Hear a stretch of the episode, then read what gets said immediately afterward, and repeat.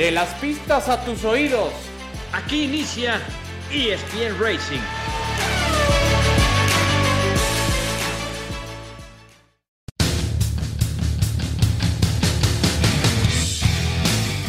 Hola, ¿cómo les va amigos? Qué gusto saludarles. Bienvenidos, esto es el eh, podcast de ESPN, ESPN Racing. Aquí hablamos del deporte motor, aquí hablamos de Fórmula 1, hablamos de IndyCar, NASCAR, Mundial de Rallys y lo que sea necesario. Junto a Alex Pombo, mi querido Adal Franco, que ya está de vuelta, soy Javier Trejo Garay. Querido Adal, ¿qué pasó? Pensábamos, te tengo que confesar, Adal, que, que creíamos que estabas molesto con nosotros porque hablamos mal de Max Verstappen. ¿Cómo estás, mi querido Adal? Bueno, ¿cómo están? Les mando un fuerte abrazo. Como dijera el Chapulín, una cosa es una cosa y otra cosa. Ahora la chimotrufia, ¿no? Una cosa es una cosa y otra cosa es otra cosa. O sea, sí, sí me arde cada que le pegan al, al dos veces campeón del mundo de la edad, pero no por eso me, me, ausenté. No, anduve, anduve de vacaciones unos días. Anduve reparando un, una llanta que tenía descompuesta. Pero ya andamos. De ah, bueno. Me parece bien. Qué bueno, qué bueno que ya estás de vuelta, mi querido Adel. Señor Alex Pombo, el amigo Pombo, ¿cómo estás?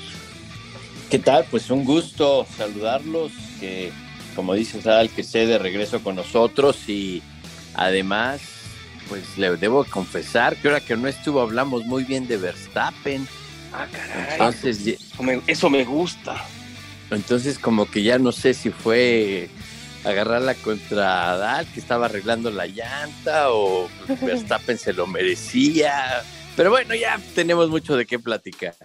Hay, hay, hay mucho, a pesar de que hemos estado ya en un periodo de receso, estamos ya a pues, prácticamente una semana, porque la próxima semana en este podcast ya estaremos hablando de la previa para el Gran Premio de Países Bajos, la casa, por cierto, de Max Verstappen, donde podría alcanzar la marca de nueve victorias consecutivas que compartiría con Sebastián Vettel. Pero bueno, antes de ello, empezar a hablar justo de, a ver, si les parece un poco de Checo Pérez. Hay varios temas. Uno, eh, a pesar de que no ha habido actividad, insisto, eh, en la pista, eh, la Fórmula 1 ha, ha, manejado y ha mantenido información, sube muchas cosas, y entre otras de las cosas que compartió en redes sociales también Fórmula 1 fue el hecho de que Checo Pérez terminó con bueno, hasta ahora, hasta el corte de caja, hasta el Gran Premio de Bélgica, con la, el menor tiempo en una parada de pits, uno, un segundo punto 98 o 1.98 segundos. Increíblemente, Max Verstappen, yo hubiera pensado que tendría el segundo mejor registro. No, lo tiene Oscar Piastri. Es decir, eh, en cuanto a velocidad en los pits, eh, ha sido Checo, luego Oscar, Oscar, Piastri, no recuerdo quién está tercero y quién cuarto, pero hasta el quinto lugar está Max Verstappen con la parada más rápida para él, es arribita de los dos segundos. Así que, bueno, pues ahí está Checo, eso sí, en primer lugar en un rubro. Pero ya que hablamos de Checo, yo quisiera preguntarles, eh, a propósito, tanto se sigue hablando y los consejos que le daba Nico Rosberg, no veas redes sociales, no veas entrevistas, no, no, no veas comentarios de Fórmula 1, porque eso acaba sacándote de concentración y te acaba pegando emocionalmente. Yo quisiera preguntarles, de cara a la segunda parte de la temporada, virtualmente, aunque ya superamos el Ecuador del número de, de carreras, eh, si habría alguna posibilidad de que Checo o bien mejore, es decir, que tenga, que, que acabe mejorando, no sé si acabe recortando diferencia con respecto a Max, porque me parece que Max seguirá terminando en la gran mayoría de las carreras por delante. Pero si va a mejorar para alejarse del segundo, del tercer lugar, o si en todo caso hay algún piloto, y yo estoy pensando en Luis Hamilton, estoy pensando en Fernando Alonso, querido Alex, que pudiera estarle peleando ese segundo lugar al de Guadalajara, Alex. Eh, pues mira, la verdad yo la veo difícil. Yo creo que Checo debe de mejorar eh, ya se dio cuenta, lo hemos hablado, de que pues su trabajo es concentrarse en sacarle lo mejor al auto, olvidarse de ahorita ya es inalcanzable prácticamente a menos de que gane todo y Verstappen no se presente.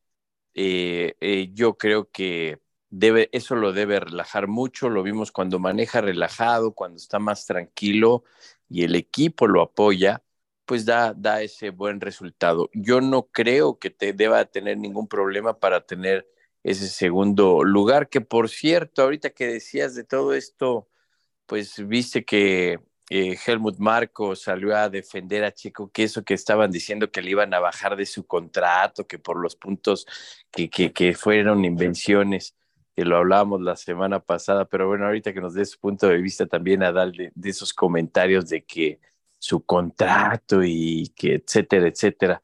Yo creo que Checo va a estar bien, Checo va para arriba y como te lo he dicho, yo lo veo en su mejor momento como piloto. Que por cierto, alguien de Ferrari salió a decir que el único equipo que no es parejo con sus autos, que no es parejo con sus dos pilotos y da la misma oportunidad, pero ya lo tocaremos más adelante, es Red Bull. Pero bueno, ahí sigue la polémica. Sí, ese es un buen, tema para ponerlo en la mesa. ¿Tú qué opinas, Adal, justamente de esas declaraciones de, de un diario? Fue el diario Telegraph, un diario neerlandés que aseguraba que si Checo terminaba eh, más allá de 125 puntos de diferencia detrás de Max Verstappen, iban a penalizar su salario. Ya dijo Helmut Marco que no. Sonaba muy loco eso, ¿no, Adal? Sí, completamente descabellado. No solamente para Checo, yo creo que cualquier piloto no sería capaz de firmar un contrato con ese tipo de condiciones. Además, además ha sido respaldado por, toda la, cúpula de Red Bull Checo Pérez, o sea, reconociendo que se ha equivocado, que no estuvo a la altura en algunos grandes premios, que estuvo distraído, pero que, que tiene el talento, y además le dan el reconocimiento a, a Verstappen. Helmut Marco decía, es que estamos hablando de, de un piloto, refiriéndose a Max, que está al nivel de Schumacher, a nivel de, no sé si exageró un poco cuando decía de Fangio, etcétera. En fin, es una plática que yo insisto, hasta que termine su carrera en Fórmula 1 Verstappen podremos realmente medirlo, ¿no?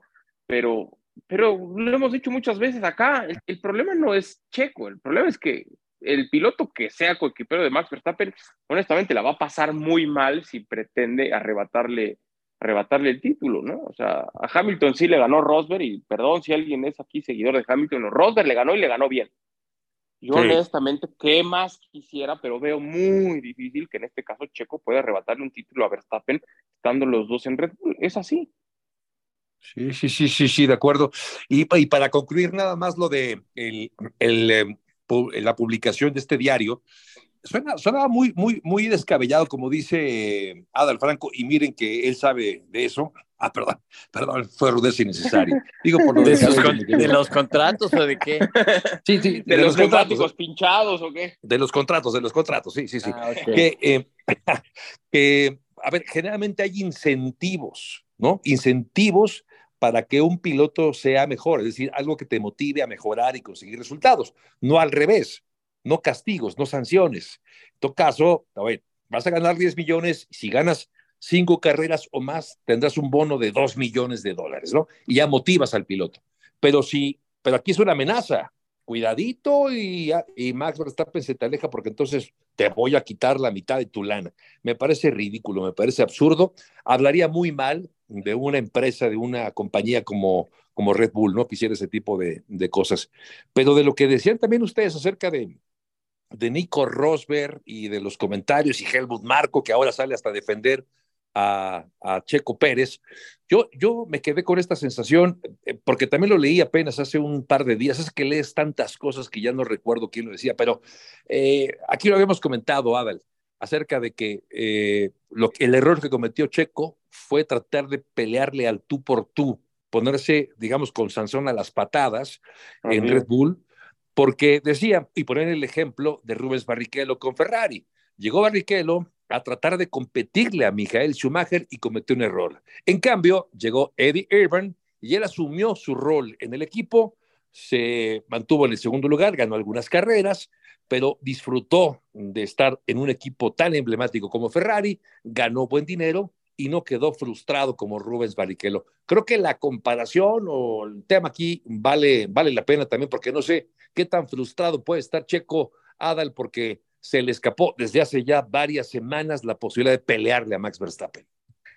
Ah, no, seguro que sí, porque Checo, a ver, al margen de si le alcanza o no le alcanza para pelearle a Verstappen, el tipo es, es un ganador, es un competidor y por supuesto que le frustra la posibilidad de, en algún momento sí se sintió cerca, creyó que le podía pelear, y cuando ve ahorita la tabla, pues por supuesto que le pegó y le pegó duro a él, seguramente a, su gente, a su círculo cercano, por supuesto que sí. Es más, hablaría mal de Checo si estuviera cómodo eh, con este lugar en el que está, ¿no? Por supuesto que le pegó y en serio, pero yo, yo no haría tanto escándalo. Le tendría que pegar más a Checo si esta temporada no gana el subcampeonato, como le pasó el año anterior, que, que ahí, bueno, hay, hay otros factores, el, el, divorcio que tuvo en algún momento con Verstappen que no le ayudó, etcétera. Ahí quizá podemos quitarle algo de responsabilidad. Acá si Checo no gana el subcampeonato, sí tendría que él primeramente sentirse frustrado, responsable, hacer un ejercicio de autocrítica. Eh, y reconocer que no estuvo a la altura. Cual, yo, yo pienso esto. Cualquier segundo piloto de Red Bull tiene la obligación de entregar el segundo lugar en el Campeonato Mundial de Pilotos. Claro que ya vendrá en el análisis contra peleó, qué otro auto, qué otro piloto, etcétera. Pero de entrada estás obligado a, si Verstappen ganó tan cómodamente el título, tú tendrías que entregar el segundo lugar. Entonces, yo creo que esa sigue siendo la responsabilidad para, para Checo, entregar el segundo lugar en el Campeonato Mundial de Pilotos y aportar, aunque no lo necesita Verstappen, pero aportar al equipo con puntos que antes ese campeonato mundial de pilotos, ¿no? Que insisto, solito Verstappen también se lo hubiera dado a, Red Bull. Sí, de acuerdo, totalmente de acuerdo con, contigo. Y, y, tú ves posibilidades, ya que hablábamos de esto, y digamos que regresando a la pregunta original, ¿Ves posibilidades que Hamilton se le acerque a, Es decir, básicamente, ¿corre peligro el segundo lugar de Checo Pérez en esta temporada, Adal? No sé si llamarle peligro, pero no está asegurado. Porque viene fuerte, no tanto al inicio, pero viene fuerte en ese sentido. Alonso, 149 puntos por los 189 de Checo, sí está cerca. Y un puntito menos tiene Hamilton. Entonces, sí no diría riesgo, pero no se puede confiar. Cualquier otra mala racha, cualquier otro bache de, de seguidilla de malos resultados de Checo, y se lo podrían digo Alonso Hamilton. Y uno pensaría que en esta segunda mitad de temporada, con las evoluciones que van a presentar tanto en Aston Martin como en Mercedes, deberían estar cerca, ¿no? Entonces, no se puede confiar Checo. O sea, seguro no está, pero para nada. Tendría que meter en términos de automovilismo tiene que meter el turbo en esta recta final, Checo. Sí, estoy de acuerdo contigo. Y cuidado con el Hamilton, que me parece va, viene mejor, está en mejor momento que, que Alonso. Oye, Alex, pero bueno, entonces, ¿cuál tendría que ser la preocupación? ¿En qué debería enfocarse Checo en esta segunda parte de la temporada? Mira, yo creo que el punto importante es no cometer errores. Obviamente, eh, ahorita yo creo que han tenido tiempo para analizar cómo clasificarse mejor, tanto él como el equipo, qué es lo que pasa en esos momentos claves, en esa decisión faltando tres minutos, dos minutos, cuatro minutos, que si el clima, que si pones tales neumático, que si sales con esto, que sales con lo otro, ahí es donde deben de poner mucha atención para que clasifique mejor. Y en carrera, eh, eh, pues eh, encontrar, obviamente es difícil trabajar en ese ritmo, en ronda larga donde puedas manejar bien tu estrategia. Yo de lo que decían ahorita, al que sí veo más peligroso que Alonso eh, es a Hamilton. Hamilton creo que, como dicen por ahí, calladito, viene empujando, calladito viene pues recortando. Y, y de lo que decías, yo creo que Checo, como digo, tiene que subir al podio de, de manera constante y, de manera constante al traer el auto que tiene, el, como ya la oportunidad que sabemos eh, dijo el equipo que van a, apoyarlo más, eh, pues eh, yo creo que no debe de tener ningún problema. Claro, hay que trabajarlo, no se lo van a regalar, todavía faltan muchas fechas como para decir, este sí, ya, ya lo tiene asegurado el segundo lugar, porque matemáticamente pues, será hasta la última fecha pero yo creo que siendo constante y subiendo al podio, Checo no debe tener ningún problema. Sí, yo creo lo mismo que debería, y además, eh, eh, Adal terminó mejor esta, esta, es decir, las carreras, las últimas carreras previo al receso, un par de podios o de podiums, creo que acaba dándole cierta tranquilidad. Me quedo con la sensación de que si ya se pudo ir de vacaciones a comerse su elote, ahí no sé si vieron que estaba echando su, su elote con mayonesa y con chilito, no sé qué, no sé qué le haya puesto, eh, mientras algunos estaban de paseo en, Mónaco y en, no sé, algún lugar paradisiaco, Checo estaba en, en Guanatos echándose un, un elote, entonces esto habla bien. Creo, creo que esa imagen también refleja un poco eh, el, estado de, de, presión del cual creo que ya se alejó Checo, ¿no, Adal? Sí, aunque también eh, no sé si es el reflejo o si era la necesidad, porque aunque la crítica de, de Rosberg quizá puede sonar un poco banal, pero creo que tiene razón, o sea, tiene que alejarse de las redes sociales. Esas redes sociales que muchos creen, ah, es que los deportistas no las ven. Eh, sí, las ven, no, la verdad es que sí las ven.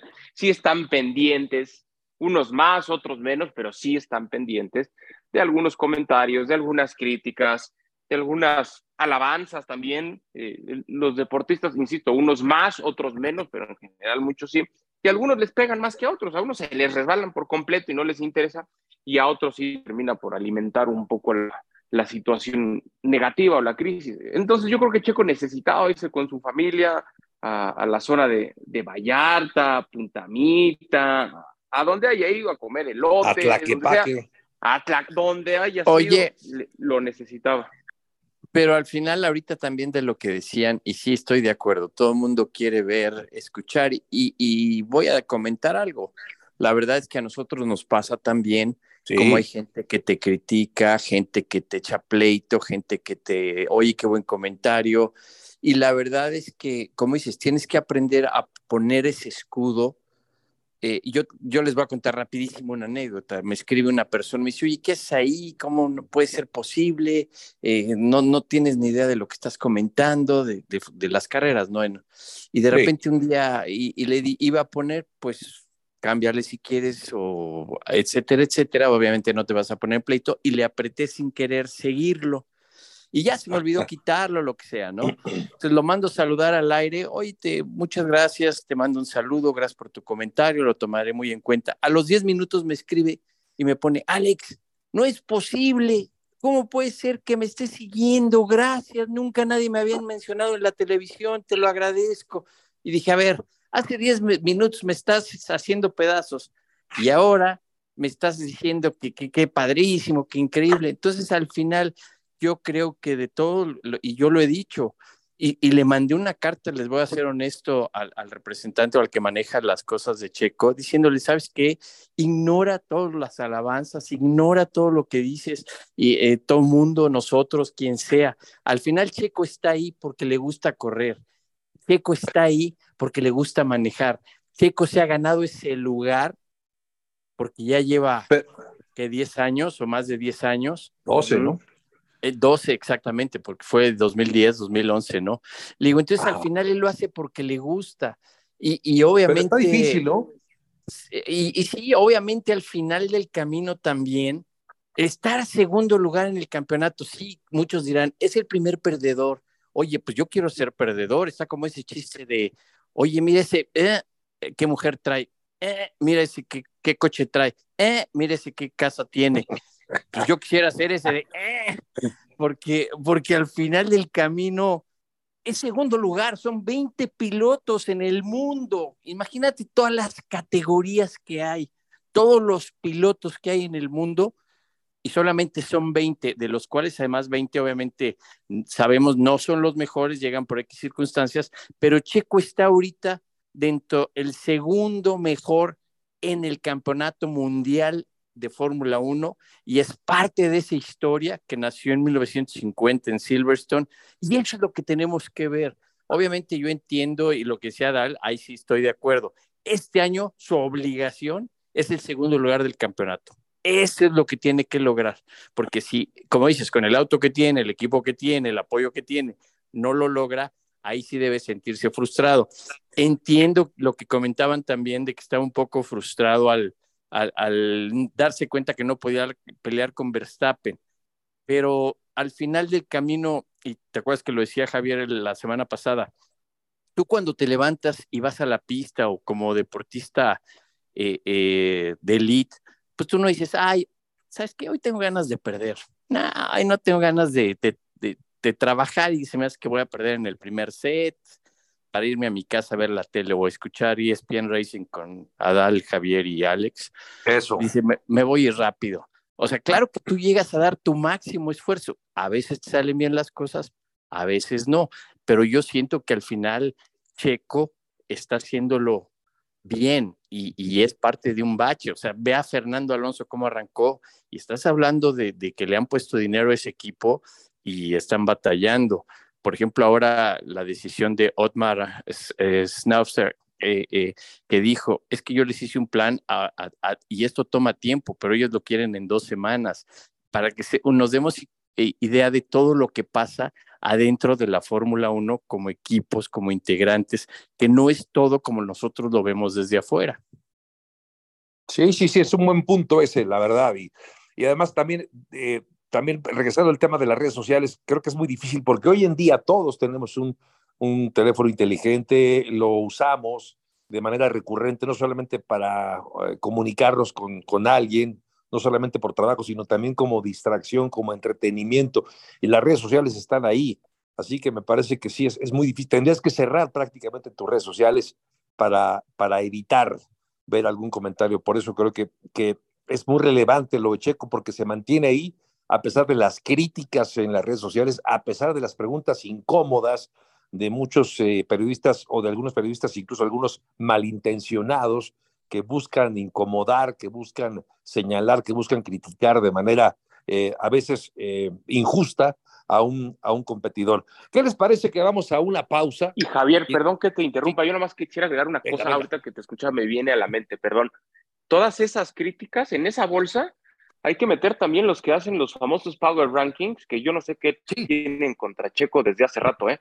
Porque ese, ese estás hablando de un ranking que sirve para tres cosas, para nada y para lo mismo, pero que al final eh, lo, hace gente que yo sí siento de verdad que tiene algo contra Checo y que tiene repercusiones, porque al final es publicado en las, en las, hacia las principales cuentas de automovilismo a nivel internacional.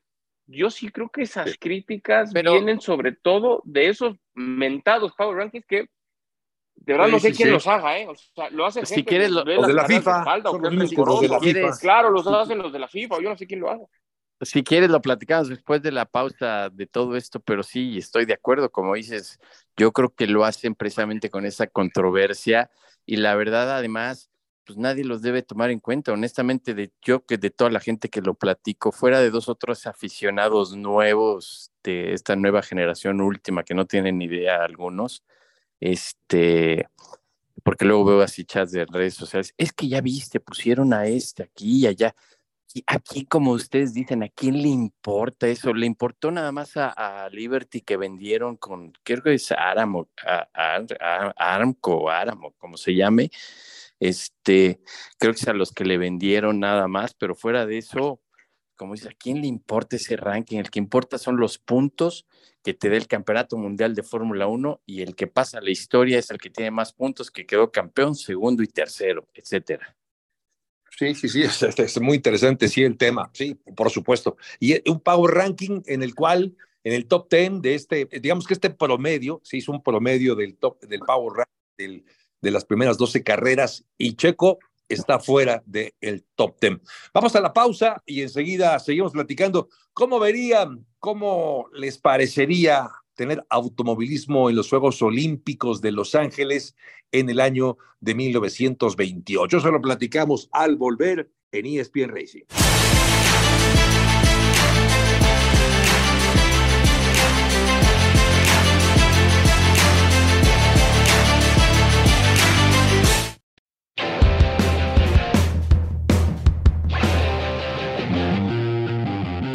Bueno, estamos de regreso en ESPN Racing junto a Adal Franco, Alex Pombo, soy Javier Trejo Garay. Eh, hay una iniciativa que busca eh, incluir como deporte olímpico el automovilismo. Esto es así.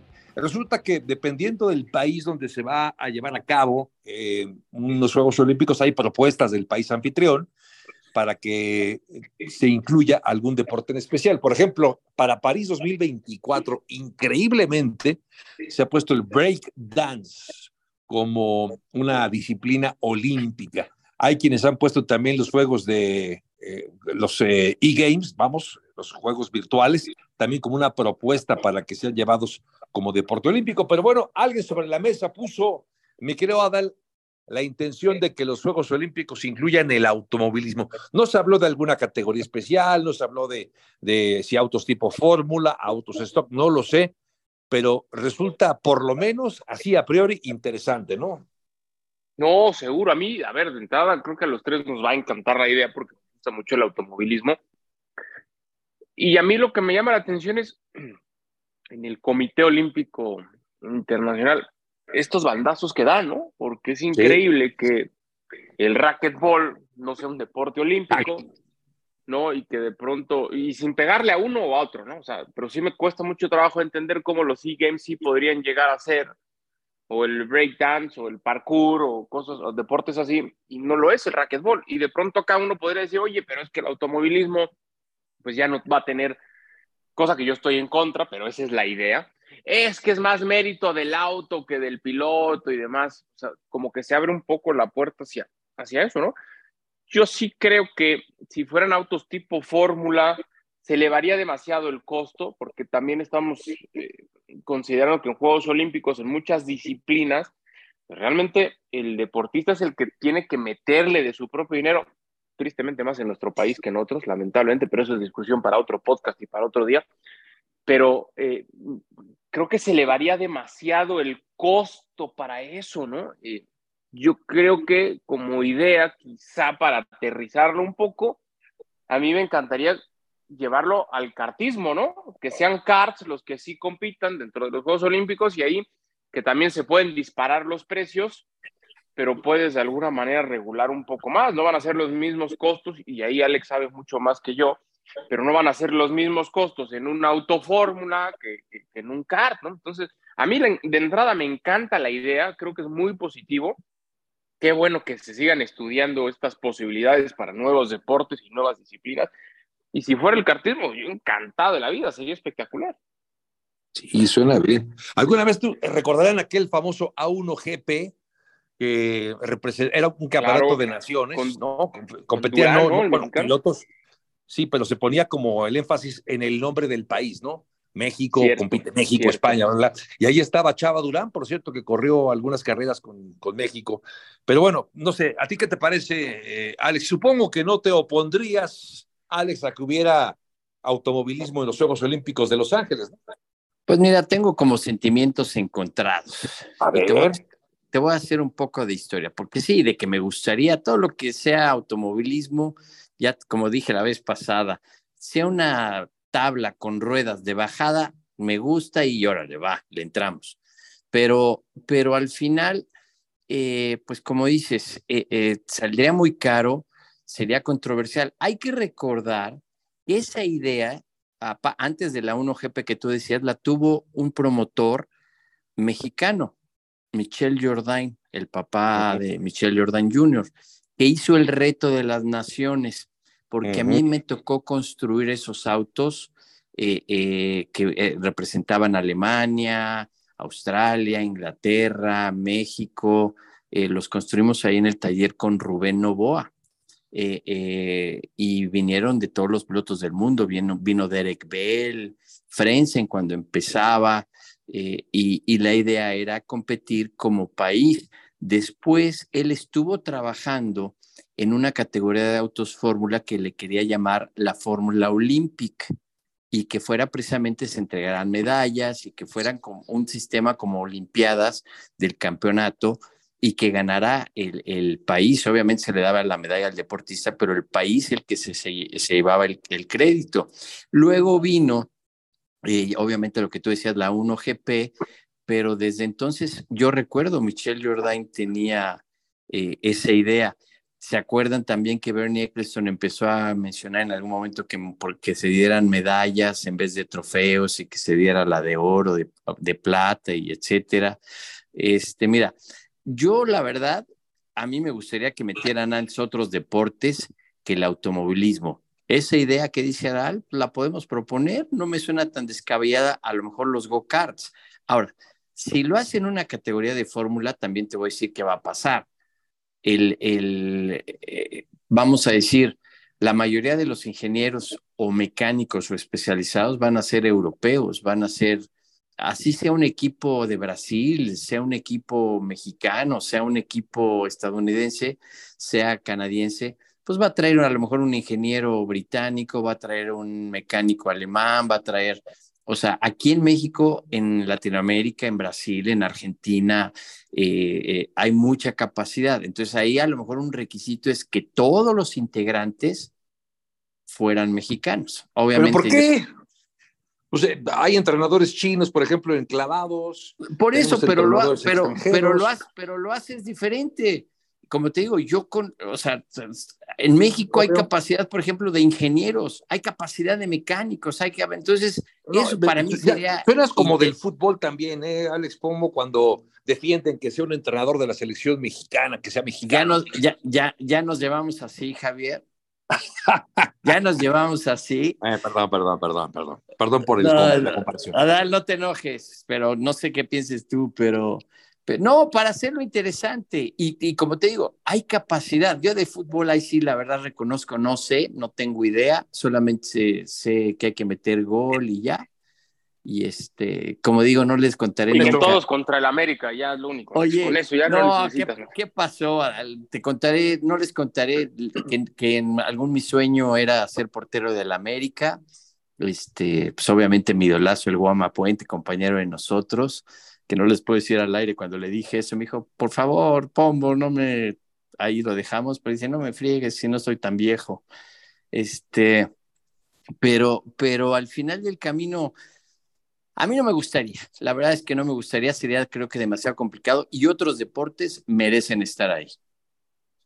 Sí, de hecho, pero no está peleado una cosa con otra, ¿no? O sea, yo estoy de acuerdo que hay otros deportes que llevan mano y deberían de estar antes, pero si lo llevas muy bien regulado en términos económicos, donde pongas este, límites presupuestales, no sé, de alguna manera tratar de controlar los gastos, porque insisto, se te puede ir, aunque sea CAD, se te pueden ir a la luna, un shifter te sale luego en un ojo de la cara. Eh, pero si lo controlas muy bien en ese tema económico, yo creo que no está tan descabellado. Y también coincido me, me, me, gustó de inicio como lo estaba planteando Alex, que sea totalmente nacional el equipo, pero tiene razón Javier, o sea, pues, en todos los deportes hay entrenadores de otros países. Pero por eso lo haces diferente. Por eso lo haces diferente. Pero ya no va a ser parejo, tú lo dijiste, porque va a llegar, vamos a inventar, México, por decir, a competir con sus ingenieros, no estoy diciendo que sean malos ni mucho menos, pero tú dijiste, llegar a algún europeo con mucho más... Con Gustavo del Campo. Claro, eso ya valió. Sí, sí, simplemente ahorita que mencionabas eso, en Argentina también hay muy buenos ingenieros, excelentes. Eh, eh, como dices, aquí en México también hay excelentes eh, ingenieros. Entonces, a mí, yo como amante del automovilismo y del deporte motor nacional, ver dos o tres ingenieros que trabajaran con dos o tres pilotos mexicanos hacia un eh, trabajo internacional, como dice, obtener la medalla, ahí sería un gran logro. O sea, yo no me pongo, como dices, porque al final, pues siendo honesto, yo tuve mecánicos de Inglaterra, de todos lados, y te la pasas increíble y tienen conocimientos y discutes igual y peleas igual y etcétera. Pero al final del camino, el que llegue eh, eh, a mí, a mí que me gusta el automovilismo, un equipo 100 ciento mexicano, como dices, con mecánicos e ingenieros y se metan a pelear por un campeón, eh, la, medalla o el subir al podio de, de, tercero, segundo, primero, dices, wow, o sea, sería increíble. Simplemente ahorita lo que tú decías, Gustavo del Campo, que trabajó con Adrián Fernández y formó ese equipo, que también hizo el equipo Geo, eh, eh, que, estuvieron corriendo en Estados Unidos en Indy Lights y ganaron y, la mayoría prácticamente eran mexicanos. En aquel entonces estaba Steve Miller, Steve Miller, que venía de Inglaterra, que llegó a la Fórmula 3, pero que al final pues, se volvió más mexicano que un taco de nopales con frijoles. Se me antojó, se me antojó ese taco de nopales con frijoles. Oigan, eh, bueno, pues sí, en fin, eh, es una propuesta y en el mes de octubre se va a determinar si es viable o no. Algo similar está pasando con el flag football, por ejemplo, que también lo quieren incluir en esos Juegos Olímpicos de Los Ángeles, pero bueno, son varias propuestas, vamos a ver cuál cuaja. Y si es automovilismo, pues ya tendremos oportunidad de, de hablarlo de aquí hasta el 2028, imagínense, porque vienen los Juegos de París, 2024 y luego Los Ángeles dentro de cinco años. Oiga, pero bueno, a ver, eh, otros temas, cambiemos eh, de asunto eh, para hablar de dos podios mexicanos el pasado fin de semana. Eh, lo de Pato Ward, que acaba subiéndose al podio en el tercer lugar, eh, tuvo una mejor carrera, por supuesto, aunque prometía para más. Lo mismo le pasó a Dani Suárez, que acabó eh, arrancando adelante y terminó en el tercer lugar. Muy bueno para, para el caso de Dani Suárez porque sigue peleando su boleto a los playoffs. De lo que tú viste, mi querido Alex, que además pues has estado muy atento siguiendo esta indicar, ¿qué destacas de la carrera y de la actuación del Pato War este fin de semana? Pues mira, lo más importante es que puede subir al podium, un podium más que tiene. Creo que le sacó lo máximo que le podía dar el auto. No cometieron errores, fue una buena estrategia, fue buena parada en pits. Él manejó con inteligencia, manejó, eh, como dices, llevar al máximo de lo que le podía dar el auto, porque Rahal y Dixon traían un super auto. Dixon fue más estrategia y obviamente esa experiencia que tiene Dixon, ese manejo, esa frialdad, fue lo que lo mantuvo ahí. Pero un Rahal tenía un super y, y creo que por estar desesperado peleando que le pusieran bandera amarilla al de azul, eh, estar manoteando adentro de la cabina, eso te quita concentración en vez de analizar a lo mejor dónde puedes atacar, dónde eres más rápido, dónde puedes eh, eh, intimidar a tu rival. Y en este caso, regresando al Pato, la verdad es que manejó muy bien. Él se dio cuenta que no podía competir contra Rahal, él se dio cuenta que no podía contra Dixon y dijo, bueno, voy a manejar el auto lo mejor que pueda, lo voy a llevar hasta donde me da y fue ese tercer lugar que la verdad fue muy bueno. Ahora sí se veía un pato contento, eh, satisfecho, tranquilo y, pues, como dices, poco a poco van encontrando ese balance en carrera que de, lo, de tanto que hemos hablado.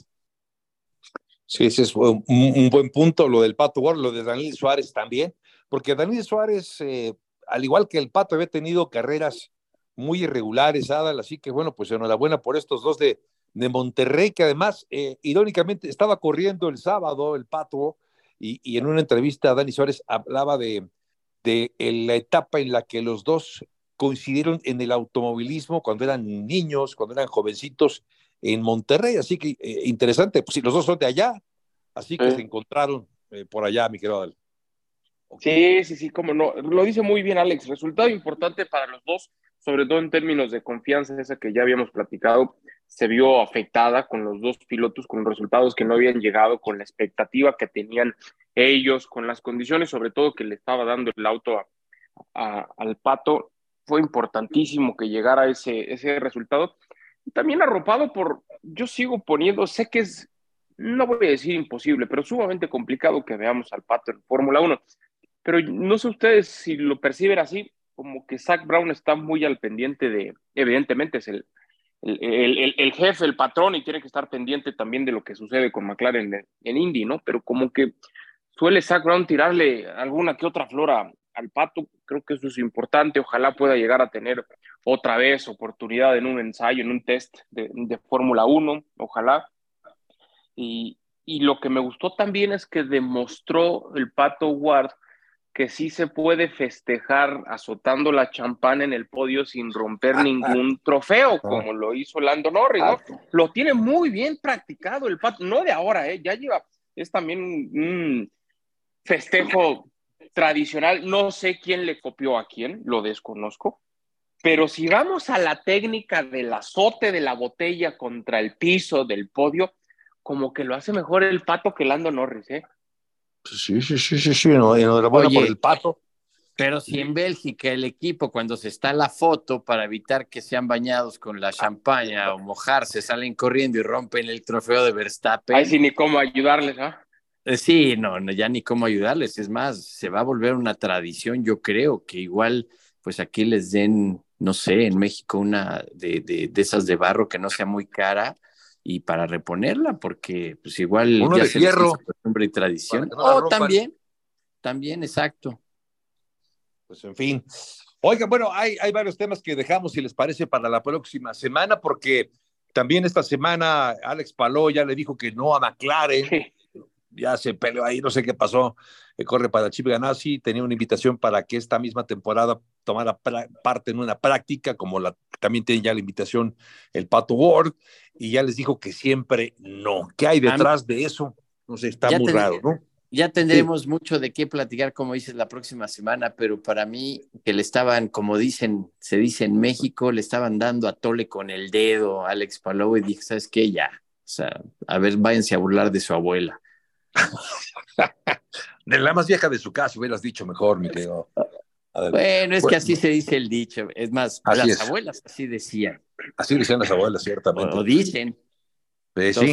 esos dichos que hay por ahí.